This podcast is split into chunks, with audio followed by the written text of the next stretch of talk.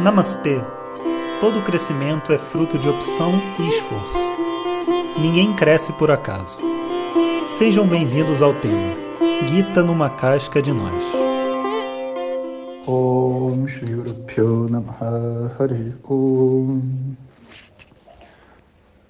Bom dia, pessoal.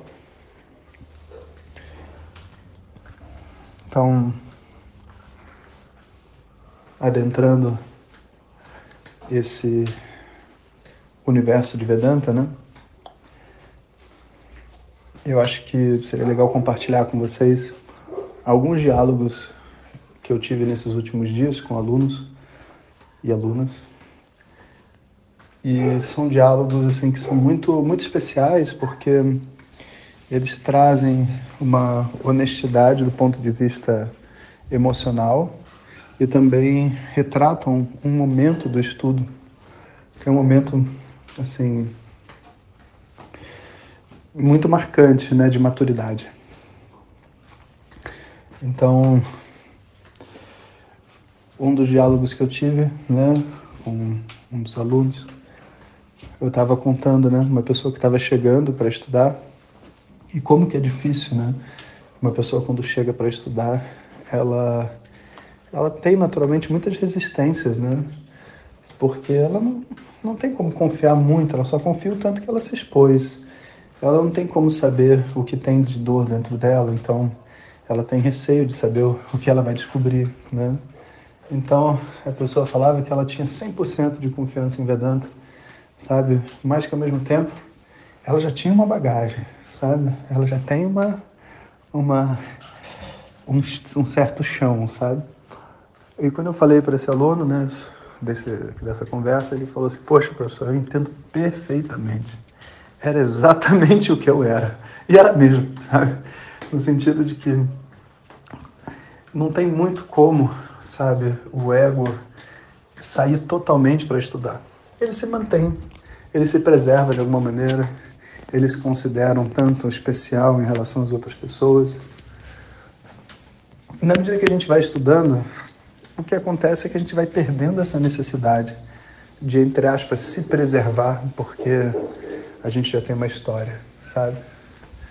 Quantos corações, né, a gente não viu, eu não vi, nesse meu percurso de estudo, de pessoas que dedicam, literalmente, assim, dedicaram muito e muito tempo da vida delas a Vedanta, a Yoga, mas que depois que passa assim 10, 20 anos se dedicando, você olha e você vê assim, cara, sem julgamentos e críticas, mas sendo objetivo e analítico, essa pessoa tem comportamentos que são completamente não condizentes com o tempo de estudo que ela tem.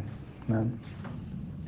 E esse, é, isso vem porque esse ego ainda não conseguiu se desarmar. Não compreendeu ainda que é só ela ou só ele no caminho. Que não tem outras pessoas, que não tem competição, ela e Deus. Isso, isso não foi compreendido. Então o ego ele se preserva, sabe? E naturalmente, quanto mais a gente preserva o ego, menos espaço a gente tem para descobrir a profundidade do autoconhecimento. Então, eu, eu fiquei muito feliz né, de ver como esse aluno se viu através dessa pessoa que estava chegando e entendeu o processo, né? Porque a verdade é, você não precisa que ninguém confie em você. Você dá o remédio, se o remédio funciona, a pessoa fica boa. Você só precisa confiar o suficiente para o quê? Para ouvir. Se você confia o suficiente para ouvir Vedanta, uma boa atitude, sabe? O Vedanta vai funcionar. Claro, você vai ter que fazer a sua parte, você não vai passar 10 anos e nada aconteceu mas Vedanta vai funcionando. Segunda conversa que eu tive muito interessante, né, também falando sobre o ego, é a pessoa, né, o aluno, ele tinha uma apreciação do seu próprio egoísmo, né? E ele falou assim para mim, professor, eu descobri que eu não consigo ser é, honestamente compassivo com as pessoas porque eu sou muito egoísta. Ó, eu tirei o chapéu. Por quê?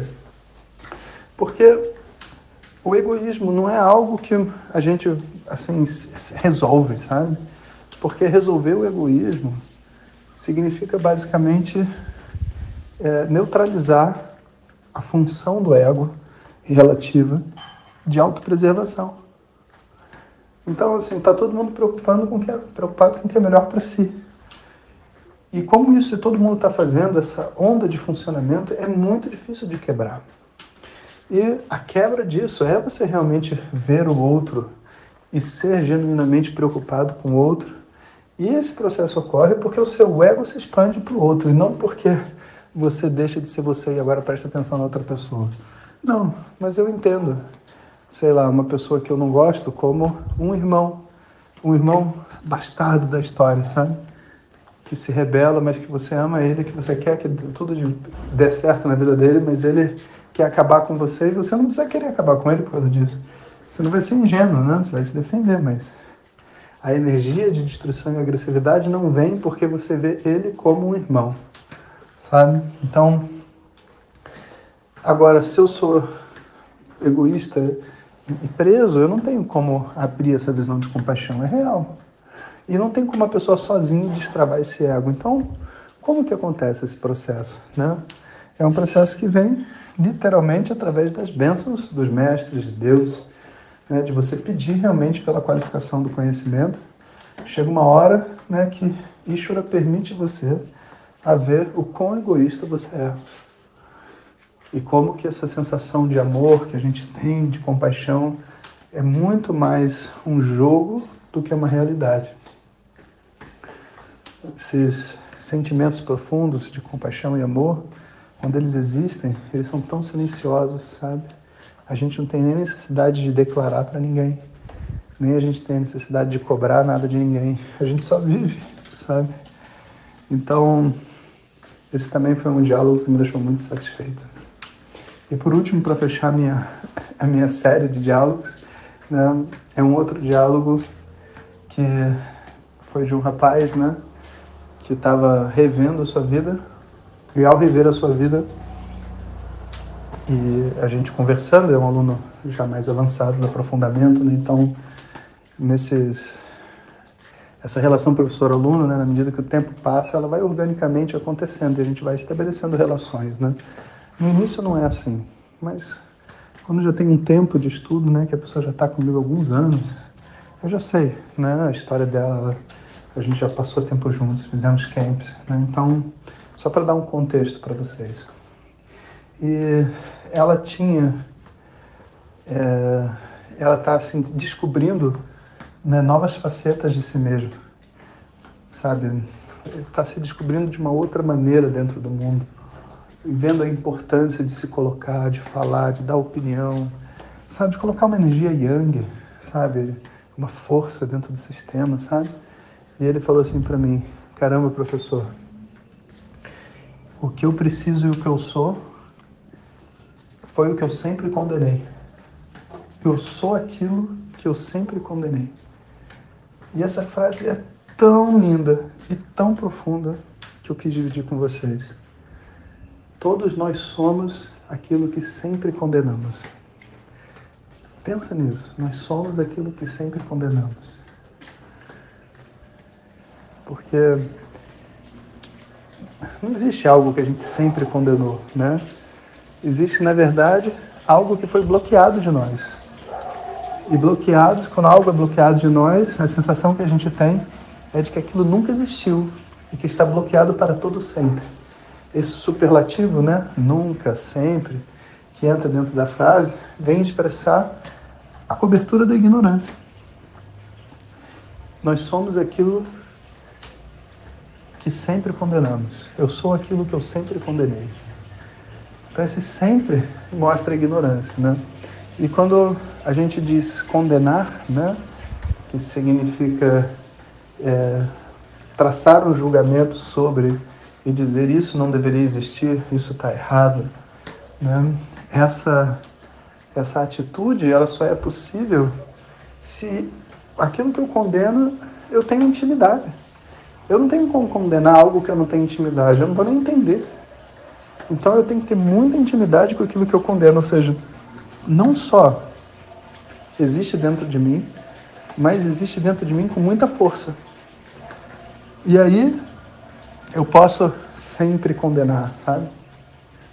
E quando a pessoa diz eu sou aquilo que eu sempre condenei, ela está na verdade transmutando, transmutando uma personalidade que foi é, fechada, né, estancada, presa, né, para se transformar em alguém mais real, mais aberto, mais objetivo, né, e disposto a rever os pensamentos que tem sobre si mesmo, né. Então, todos esses, todas esses, essas frases, né, elas ajudam a gente a entender um pouco sobre um processo que ocorre ao mesmo tempo que a gente aprende o quem é o eu, qual que é a, vamos dizer assim, qual que é a essência, minha natureza, né? Eu ao mesmo tempo preciso passar por um processo de harmonização desse personagem, né? E essas frases caracterizam esse processo e a gente pode entender um pouquinho mais dessa relação professor-aluno. Um bom dia para vocês, Harium. Muito obrigado e lembre-se, antes de compartilhar, certifique-se que a pessoa está a fim de crescer. Esse conhecimento não é bem recebido se ouvido no momento errado.